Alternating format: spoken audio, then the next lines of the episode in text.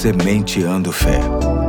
Porque semear a fé produz grandes colheitas. Aqui é o Pastor Eduardo, hoje é sábado, dia 2 de abril de 2022 e encerro esta semana junto contigo, refletindo no último capítulo da série Apresente-se, cujo texto bíblico base se encontra em Romanos 12, versos 1 e 2, que diz: Portanto, irmãos, rogo-lhes pelas misericórdias de Deus que apresentem-se em sacrifício vivo, santo e agradável a Deus.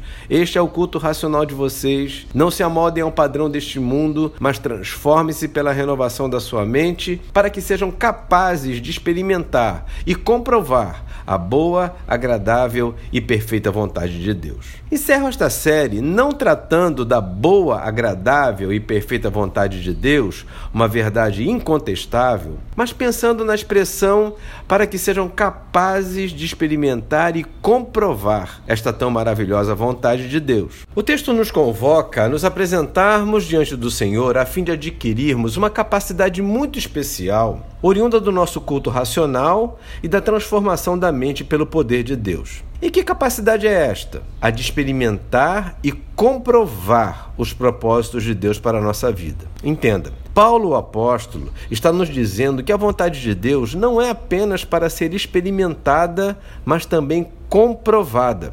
Isso se dá porque a vontade de Deus apenas experimentada é algo que ainda não ganhou raiz no nosso coração. Até porque, em muitos momentos, somos capazes de apresentar comportamentos harmonizados com a palavra de Deus e contentamento com as circunstâncias que o Senhor nos coloca, mas infelizmente por muito pouco tempo. É preciso ganhar intensidade, é preciso ganhar raiz a ponto de fazer parte da nossa identidade. A vontade de Deus comprovada é revelada na solidez que esta vontade apresenta em nossa vida se dá naquele que conscientemente entende a seriedade das Escrituras Sagradas e ora todos os dias para que Deus o transforme naquilo que ele quer.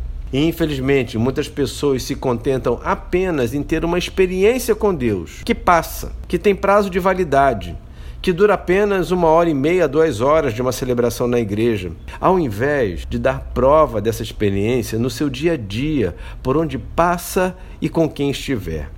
Apresente-se a Deus, mas o faça de forma que o agrade, ou seja, experimentando e comprovando a sua boa, agradável e perfeita vontade. Isso vai fazer toda a diferença na sua vida. Hoje fico por aqui e até segunda, se Deus quiser.